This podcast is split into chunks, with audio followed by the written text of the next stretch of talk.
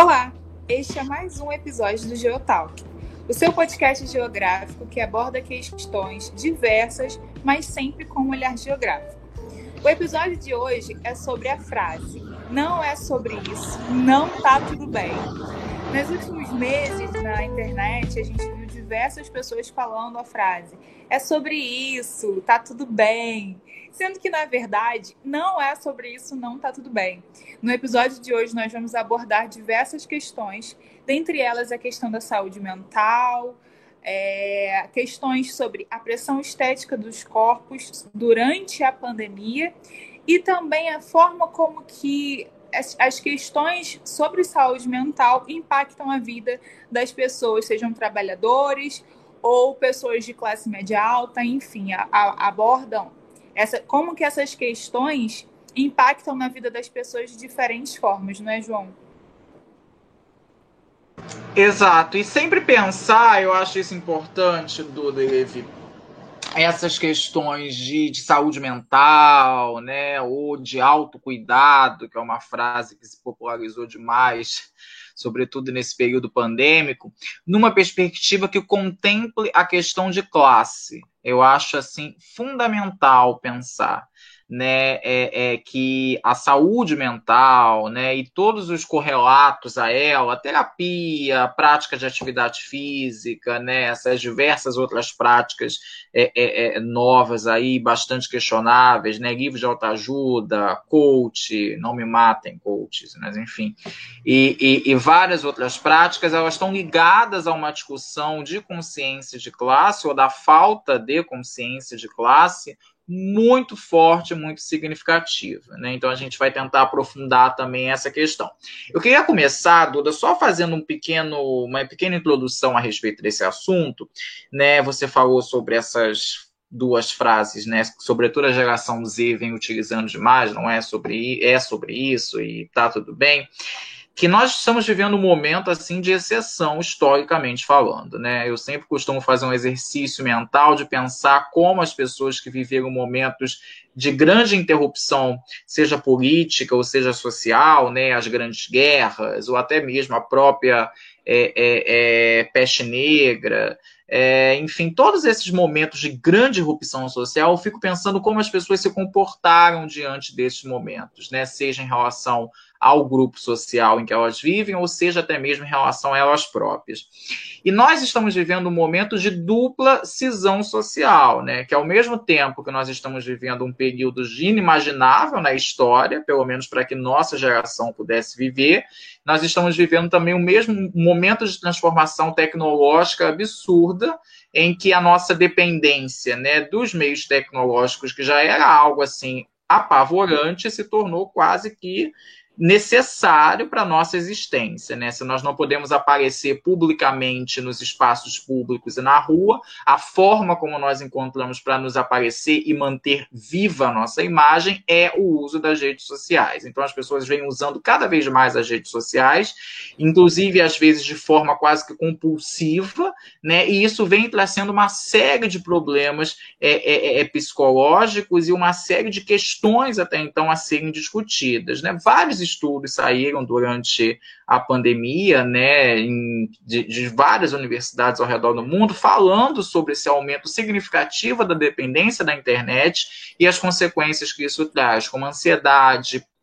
a depressão, a tristeza, a não adequação, inclusive, a esse mundo online, né? Vocês devem ter conhecer alguém, com toda certeza, que deu uma sumida das redes sociais ou das conversas nos últimos meses, porque não se adequa a esse assunto de elevador na, na, através das redes sociais, né? Oi, tá tudo bem? Como você tá? Não tá tudo bem, você sabe que não tá, então não sei porque você mandou mensagem perguntando. Então, isso vem causando uma série de questões né, de problemas sociais e psicológicos que já existiam antes da pandemia, que com essa superexposição à internet, às redes sociais e essa necessidade de ser as redes sociais o nosso único canal é, é, de comunicação, vem exacerbando cada vez mais. Bom, e aí todos esses essas ferramentas que surgiram para a gente combater esse cansaço mental que são frases de efeito como essas que a gente já citou aqui. Ah, é sobre isso, tá tudo bem. Até mesmo o próprio uso do skincare, do dito autocuidado, que seria você abandonar um pouco as redes sociais, focar em você mesmo, cuidar do corpo, cuidar da mente, fazer terapia, é, enfim, e diversos outros discursos, como praticar atividades ao ar livre. E aí a gente para para pensar sobre o quanto que, em diversos momentos, alguns desses discursos tornam-se elitistas. Por exemplo, você chegar para um trabalhador e falar para ele fazer um skincare. Skincare seria esse cuidado da pele, ou seja, você parar um tempo para lavar o seu rosto com um sabonete próprio para a pele, é, hidratar, fazer uma, uma, uma hidratação com argila, enfim, diversas coisas assim e você chegar para um trabalhador que teve que enfrentar um ônibus lotado em plena pandemia, se expondo ao risco de pegar um vírus super letal, é, após passar por diversas dificuldades, problemas de grana, a gente sabe como que está o país, principalmente com alto número elevado de dos alimentos nos supermercados, e como que esse trabalhador vai praticar um, esse autocuidado, né? E principalmente a gente precisa pensar sobre o quanto que o discurso de fazer terapia se tornou um discurso em, em diversos momentos um discurso inacessível. É, concordo e com diversas com algumas vertentes da psicologia, acho que é, que a terapia, enfim, a análise, seja lá qual for a abordagem psicológica, é essencial para cuidar da psique do indivíduo, para pensar, para você se posicionar no mundo como um ser pensante mas, em contrapartida, esses discursos não são tão abrangentes para toda para todo o Brasil, digamos assim, né?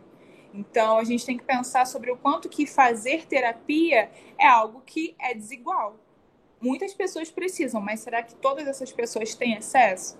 E aí ah, tem diversos programas de universidades públicas e privadas que fazem é, algum, algum tipo de acompanhamento social, né? Mas assim, ainda assim não é o ideal para todos, né? Importante, ô Duda, quando você menciona essa questão, é de que o cuidado com a saúde mental e, consequentemente, o cuidado com o corpo, né, que, é, que são duas coisas ditas pelos especialistas, né, pelos psicólogos, psiquiatras, nutricionistas como fundamental para uma vida saudável, ele é algo que tem um discurso de classe muito embutido, como você disse. Né? É só você dar uma olhadinha na academia de ginástica que você frequenta, ou é só você dar uma olhadinha no consultório do psiquiatra, do psicólogo que você porventura vai o tipo de gente que está ali. E são, em sua grande maioria, pessoas pertencentes à classe média ou à elite, brancos, em sua grande maioria, né, com nível de formação universitária minimamente. Então, a gente consegue perceber que todo esse discurso de cuidado, todo esse discurso até então de necessidade de preservar a saúde mental, em tese, ele é um discurso bastante elitista, bastante pequeno burguês, que não atinge a massa que é a mais afetada pelos problemas de saúde mental.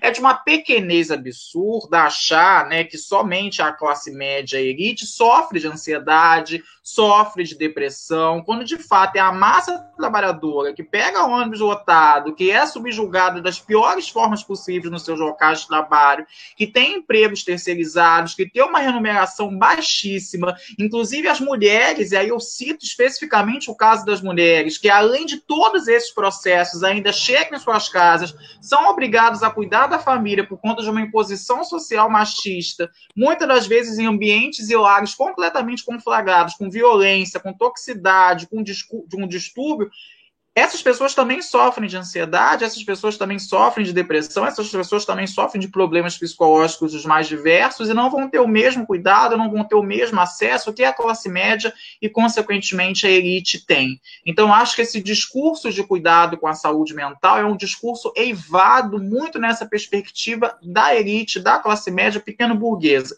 que esquece de fato que isso deve ser uma política pública para todos. Falar sobre ansiedade, falar sobre sobre depressão é uma questão de política pública de saúde universal. Não deve ser feita em nicho, não deve ser feita para grupinhos específicos, não deve ser feita como uma amenidade, mas uma necessidade acima de tudo.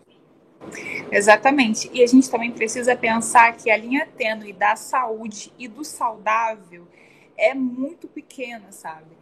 É, e aí eu fico me perguntando também sobre o quanto que os corpos de variados tipos sofreram e sofrem ainda mais a, a pressão estética que é imposta, né? E que continuou e que na verdade se perpetuou durante a pandemia.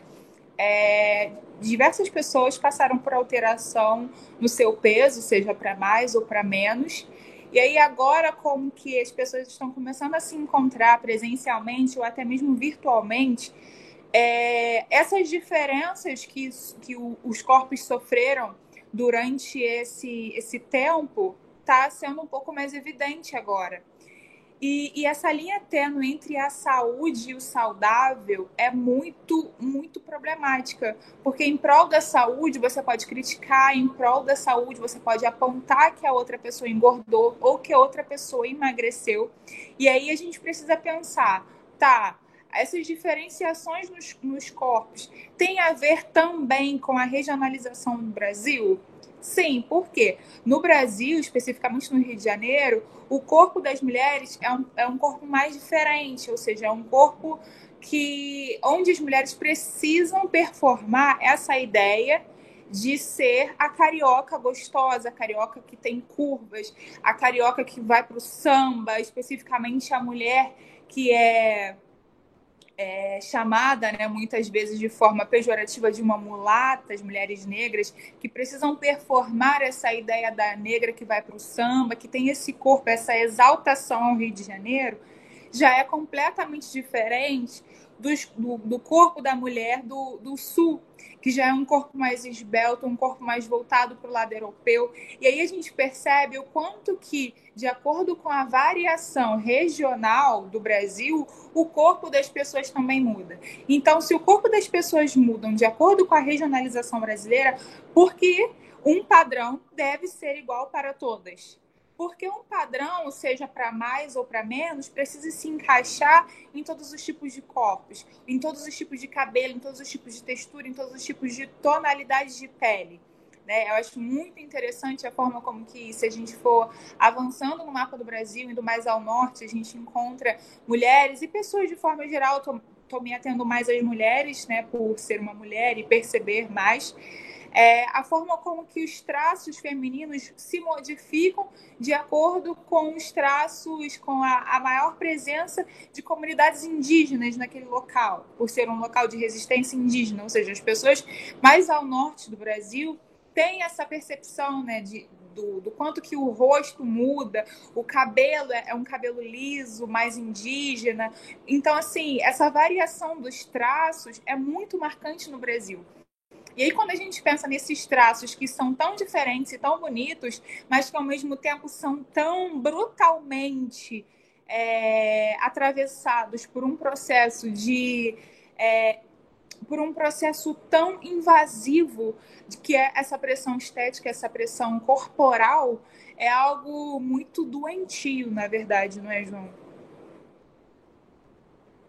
Não, sem dúvida, né? E, e, o corpo cada vez mais ele assume na geografia uma importância muito grande em termos de análise, né? É, durante muito tempo, em várias outras disciplinas e outras ciências sociais, a antropologia, a sociologia, o corpo ele teve um papel de destaque na como conceito análise, né? E cada vez mais a geografia vem incorporando isso, né? Não apenas o corpo como uma esfera de luta, né, e consequentemente de transformação da sociedade, mas um corpo também eivado de diversos discursos que se apostam sobre ele. É, e essa questão que você disse, o, o, o, o Duda, é interessante porque o corpo ele é ao mesmo tempo um discurso. Né? Então a gente vê que no nosso corpo estão inseridos discursos de aceitação, de não aceitação, de padrão, de não padrão, corpos que podem ser aceitos ou que não podem ser aceitos, corpos que são facilmente execráveis e corpos que são aceitáveis. Então é interessante como o corpo, ao mesmo tempo, ele é uma espécie de uma teia de significados, né, que se mostra ao mundo e que se faz apresentar. E, e, e, é interessante quando você fala dessas diferenças né, regionais em relação à questão dos traços físicos, em relação à questão da forma como o corpo se apresenta, que isso também nos remete a essa questão do padrão de beleza do padrão corporal ideal, que no caso específico do Brasil é uma importação de um padrão europeu, tipicamente norte-americano, né, aonde se idealiza diversos símbolos, né, símbolos fálicos, é, patriarcais, que reforçam essa ideia de força no caso dos homens, ou no caso das mulheres, que reforçam uma ideia de uma feminilidade é, é, bastante submissa. Então, como esses discursos né, de opressão, esses discursos de submissão, esses discursos, digamos assim, egocentrados, se manifestam cada vez mais no nosso corpo, criando esses padrões e criando corpos que são aceitáveis ou não. Né? E corpos, acima de tudo, mercadoria mercadorias, porque os nossos corpos eles são mercadorias. Isso fica cada vez mais claro, mais nítido quando a gente vê diariamente, a gente é bombardeado com isso, né? Já há décadas, não é uma exclusividade, inclusive, dessa sociedade em rede, como diria o Kestos, mas já há muito tempo, né? É, o nosso corpo ele é uma mercadoria vendida de forma bastante erotizada, diga-se de passagem, né? Quem é aqui dos anos 80 e 90 vai se lembrar que os programas infantis apresentavam as apresentadoras quase que em trajes sumários ou seminuas e vendiam aquilo como supra-sumo dado passatempo infantil. Você que tem Instagram, se você for buscar lá os seus perfis de pessoas que são, é, eu não entendo muito bem, mas é como se sugerisse perfis para que você possa seguir, tem essa, essa, essa, essa possibilidade no Instagram. A grande maioria são de pessoas em trajes seminuas. Ou se você faz exercício, muito claro, coloca uma foto a sua vestido de cabeça aos pés, ou coloca uma foto na praia ou em qualquer outra situação, digamos, nem que seja sem camisa, ou nem que seja numa situação mais despojada, em que o corpo esteja sob evidência, consequentemente vai ter muito mais visibilidade do que qualquer outra imagem que você